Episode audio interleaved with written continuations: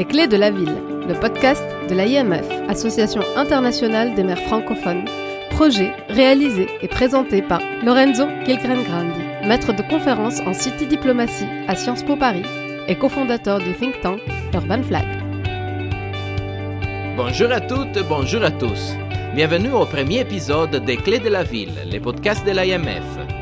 À travers la voix des maires, des experts et des professionnels de l'action internationale et du rayonnement des villes, ces podcasts offrent un regard privilégié sur les actions et les stratégies urbaines les plus innovantes réalisées dans le monde.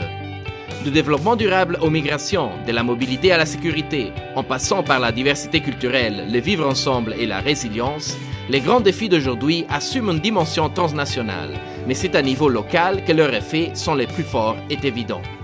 Bien conscient de cela, un nombre grandissant de maires du monde entier sont en première ligne dans la définition et mise en pratique des solutions novatrices, avec le but commun d'améliorer la qualité de vie des citoyens.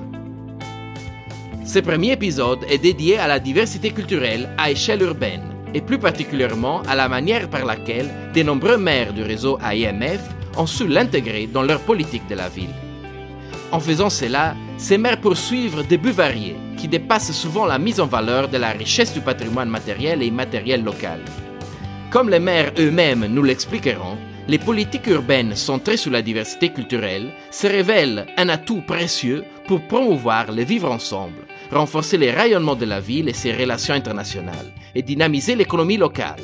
Autrement dit, pour permettre à la communauté urbaine tout entière d'en profiter de façon très concrète. Dans une époque tristement marquée par les replis identitaires, la xénophobie et l'extrémisme violent, les politiques autour de la diversité mises en place par les maires de l'IMF nous rappellent les potentiels de la participation des différentes communautés culturelles au développement. Notre voyage commence en Tunisie, où la ville de Sousse représente un exemple de vivre ensemble entre cultures et religions différentes la mairie a une vision bien précise de la contribution de cette diversité à l'identité de la ville. Nous en parlons avec M. Adnan Sassi, directeur des relations internationales à la mairie de Sousse. Euh, tout à fait, parce que euh, pour nous, la ville de Sousse, c'est une ville trimillénaire. Alors, euh, on a vu toutes les civilisations passer par Sousse, carthaginois, puniques, euh, j'en passe, euh, arabo-musulmans, euh, des, Italiens, des Maltais, des, Français. donc, pratiquement toutes les civilisations méditerranéennes ont débarqué à Sousse. deuxième chose, pour nous, on considère que jamais la différence comme un handicap. Nous en avons les mosquées, nous en avons une église et nous en avons une, communauté juive aussi qui a sa synagogue. Donc, euh, pour nous, euh, cette diversité est, vraiment une source de richesse. Parce que depuis euh, les, temps ancestrales, on n'a jamais eu de relation euh, conflictuelle d'ordre, ni d'ordre euh, religieux, ni d'ordre de couleur de peau, ni, ni rien de ça. Le portrait de la ville de Sousse partage avec beaucoup d'autres villes méditerranéennes l'élément de l'échange constant entre cultures différentes. Le projet Migration ville à ville en Méditerranée, lancé en 2015, permet aux villes méditerranéennes d'échanger leurs bonnes pratiques au sujet de la gestion municipale des migrations, notamment dans les volets du dialogue interculturel, de la cohésion sociale et de l'emploi. Madame Imen Ouerdani, première adjointe au maire de Sousse, nous présente ces projets. Nous, à la municipalité de, Sousse, nous, sommes partenaires dans un projet euh, sur la migration euh, de ville à ville en Méditerranée. la ville de Sousse, c'est une ville touristique, c'est par excellence une ville culturelle, industrielle, etc. Donc, on trouve les, étrangers, mais aussi on trouve les citoyens issus d'autres villes de l'intérieur du pays. Et donc, euh, toutes euh, ces catégories viennent avec leur tradition, leur culture, leur religion. L'objectif principal de ce projet est l'intégration de ces catégories et euh, de créer une richesse de ces gens-là. Et donc peut-être on, pourra mettre, comment dirais-je, mieux intégrer euh, ces, ces gens-là dans la roue du développement économique. Merci beaucoup, Madame la jointe. L'harmonie entre cultures et religions différentes qu'on repère à Sousse n'est malheureusement pas la règle partout dans le monde. Les médias nous rappellent quotidiennement la présence de nombreux épisodes où la diversité est présentée comme la cause d'effrontements parfois très violents. Cependant, un regard attentif s'impose. Il s'agit bien souvent d'épisodes marqués par la quête des pouvoirs politiques et économiques de la part des groupes violents et prêts à utiliser tout moyen pour l'obtenir. La radicalisation autour des concepts d'ethnie, culture ou religion se présente comme un instrument de prédilection. En justifiant leur action avec des idéaux profondément détournés, ces groupes sans scrupules arrivent souvent à masquer leur but criminel et à détourner un grand nombre de personnes. Nous en parlons avec Monsieur Armand Bewinde, maire de Ouagadougou, capitale du Burkina Faso, qui a récemment porté sa solidarité aux villes affectées par le terrorisme, dans le nord et l'est du pays. Monsieur le maire, quelles sont à votre avis les spécificités et les potentiels de l'action des villes envers un défi d'une telle ampleur? Envers un défi euh, d'une telle ampleur, ça va au-delà même du Burkina Faso. C'est toute la région ouest africaine qui est mise à mal par ce défi sécuritaire. Donc face à cela, nous devons prôner, nous, en tant que responsables des villes, le vivre ensemble.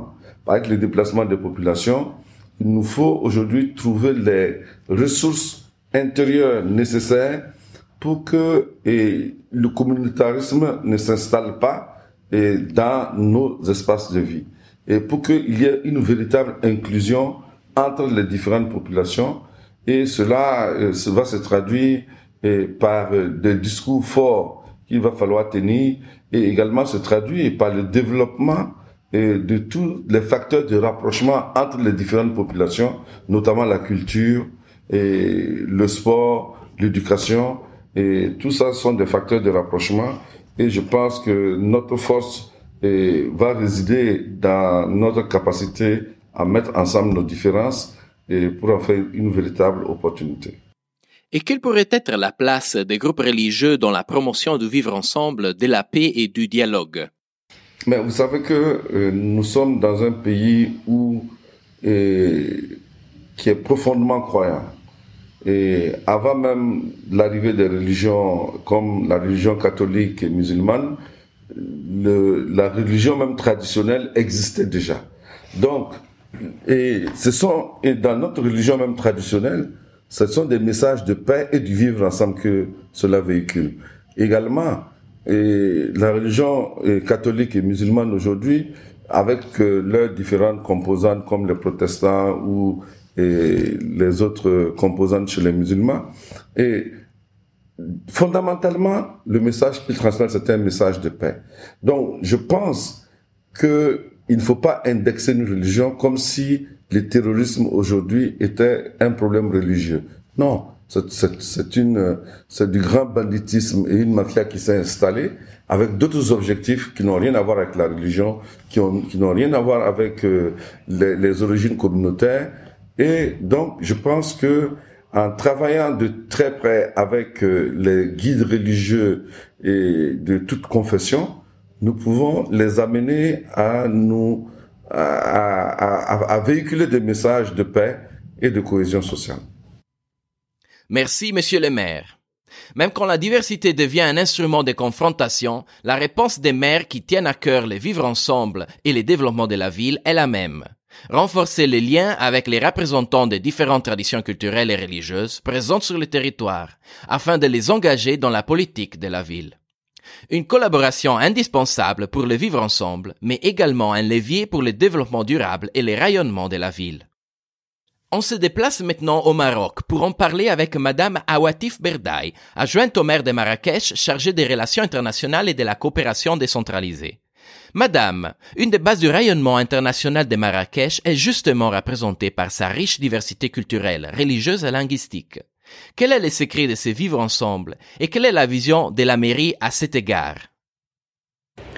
Alors, d'abord, c'est national. Vous savez, c'est cette richesse est non seulement nationale, mais elle est ancestrale. Nous vivons dans un pays où, depuis toujours, ça fait partie de nos mœurs de, de vivre en commun. Nous n'avons pas de différence entre, disons, un Marocain de d'une autre confession, nous nous respectons mutuellement et nous avons toujours vécu de la sorte. Nous voulons absolument que cette euh, façon de vivre interreligieuse puisse rester et surtout euh, pour nos générations futures et, et continuer dans cette voie. Alors, si, par rapport à Marrakech, je peux vous donner juste un seul exemple. Par exemple, nous avons un, un, un, quartier où il existe une église, une mosquée et bientôt euh, qui sont mitoyens et nous avons euh, euh, donné un espace pour une construction d'une deuxième euh, synagogue donc, ils donc nous sommes toujours, euh, il y a une relation extrêmement euh, respectueuse hein, et interreligieuse et nous voyons pas du tout qu'il y a quelque, pas de, disons, aucun souci. Le, le respect au-dessus de, de, tout, de, de toute chose. On, on, doit, surtout par rapport aux différences, s'il y en a, euh, se respecter. La capacité de Marrakech de mettre en valeur la culture à la fois millénaire et riche de diversité que vous évoquez a été reconnue par les autres villes du continent, qui l'ont désignée première capitale africaine de la culture pour le 2020. Pouvez-vous nous présenter l'origine de cette désignation et sa portée? Alors, euh, il y, a eu euh, le sommet de l'Africité à Marrakech euh, en novembre 2018 et nous avons présenté notre candidature pour que Marrakech soit la première capitale africaine de la culture euh, 2020. Et donc, euh, c'est, nous avons été applaudis, nous avons été, donc, ça, ça, a été validé en novembre 2018 et nous avons travaillé là-dessus pour pouvoir euh, présenter un bon programme euh, durant l'année 2020. Alors, euh, lorsqu'on dit capitale africaine de la culture, c'est, c'est pas juste l'Afrique, c'est c'est la première capitale africaine, comme euh, les capitales qui se en Europe, euh, voilà. Et nous voulons donc ouvrir cette cette initiative euh, pour toute l'Afrique. Donc il y aura d'autres candidats pour peut-être dans deux ans pour pouvoir prendre le relais de, des capitales africaines de la culture. Merci beaucoup, Madame la jointe. Quand on parle des cultures africaines, on parle bien évidemment d'échanges et d'émigration. La culture voyage avec les hommes et ainsi ne cesse de lier traditions et territoires distants qui s'enrichissent mutuellement. Un exemple parmi les plus célèbres de circulation et contamination culturelle est celui de la rumba congolaise. L'évolution de ces genres musicaux, qui trouve son berceau à Kinshasa, remonte à l'époque du trafic d'esclaves et présente ainsi des liens avec des terres au-delà de l'Atlantique et notamment Cuba. Monsieur Gentini Ngobi Lambaka, gouverneur de Kinshasa, nous raconte son histoire. Bon, euh, Kinshasa, c'est vraiment le, le, je dirais le berceau de la rumba. Parce que euh, cette musique qui est partie euh,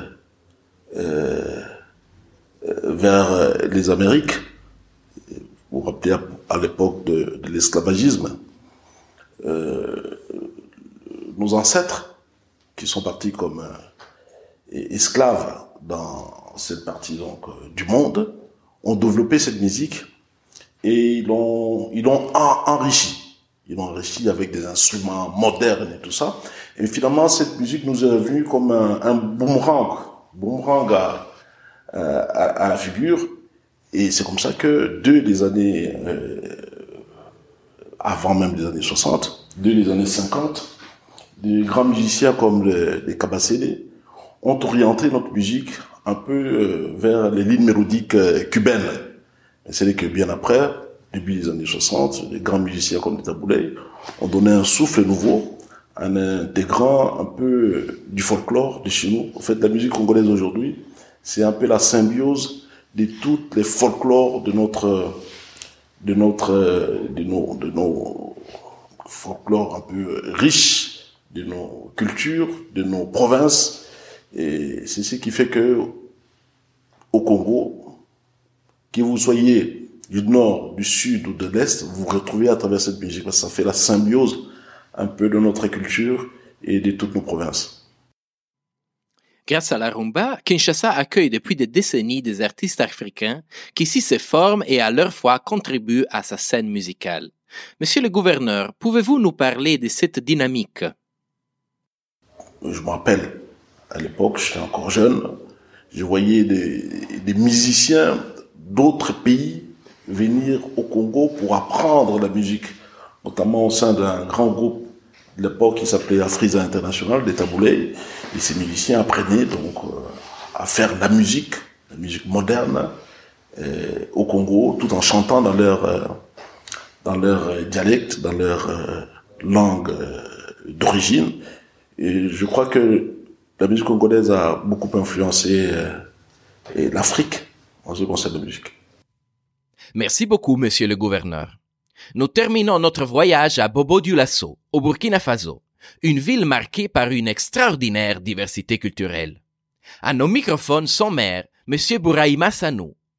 Monsieur le maire, pouvez-vous nous illustrer les différentes cultures présentes dans votre ville et nous expliquer comment elles contribuent à sa scène créative? Bobo Dioulasso, quand même, euh, regorge d'une diversité hein, de populations vous aviez toutes sortes. C'est comme le laboratoire même en termes de, de, de, d'ethnie, en termes de, de, population au niveau de Boubou. Ce qui fait que il y a beaucoup d'expressions culturelles. Alors euh, donc euh, il y a une riche culture à ce niveau.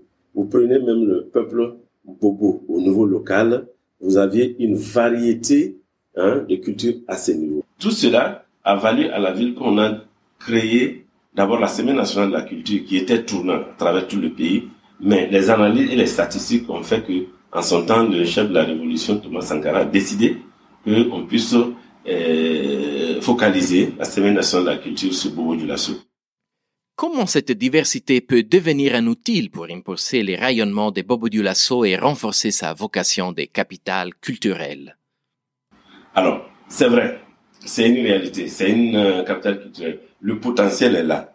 Maintenant, le véritable problème que nous avions sur notre territoire, c'est l'organisation même des acteurs pour que les gens beaucoup plus, soient beaucoup plus professionnels. Ça manque. Euh, la collectivité euh, a pris conscience de cela et nous sommes en train de travailler à l'organisation effective des acteurs pour qu'on puisse profiter euh, du point de vue économique hein, de la richesse culturelle de notre ville et sa région. L'expérience des Bobo Dioulasso témoigne les poids des contributions des différentes communautés culturelles dans la construction d'une ville plus dynamique et attractive. La clé semble donc être non seulement valoriser ces traditions, mais leur permettre de participer au développement de la ville. À travers un travail de concertation, co-création, mise en valeur et accompagnement des différents acteurs culturels et religieux du territoire, les maires montrent tout leur potentiel de catalyseurs des énergies positives qui animent les territoires qui les ont élus. Un travail certes difficile et long, mais qui, comme nous l'ont montré les interviews d'aujourd'hui, ne manque pas de porter ses fruits, dont profite l'entièreté de la ville. On arrive ainsi à la conclusion du premier épisode des Clés de la ville. Un grand merci à nos invités pour nous avoir accompagnés à la découverte du potentiel de la diversité pour le vivre ensemble et le développement durable de nos villes. Monsieur Adnan Sassi, directeur des relations internationales à la mairie de Sousse. Madame Imen Ouerdani, première adjointe au maire de Sousse. Madame Awatif Berdaï, adjointe au maire de Marrakech. Monsieur Armand Bewinde, maire de Ouagadougou. Monsieur Gentini Ngobi Lambaka, gouverneur de Kinshasa. Monsieur Bouraïma Sanou, maire de Bobo Dioulasso. Je tiens également à remercier M. Adama Zerbo, chef du département des relations internationales à la mairie de Ouagadougou, et Mme Mouna Bensassi pour son support à Tunis. ainsi que le secrétariat permanent de l'IMF. Retrouvez ces podcasts sur le site de l'IMF www.imf.asso.fr. Bonne journée à toutes et à tous et au mois prochain. Vous avez écouté Les Clés de la Ville, le podcast de l'IMF, un projet créé et présenté par Lorenzo Grandi.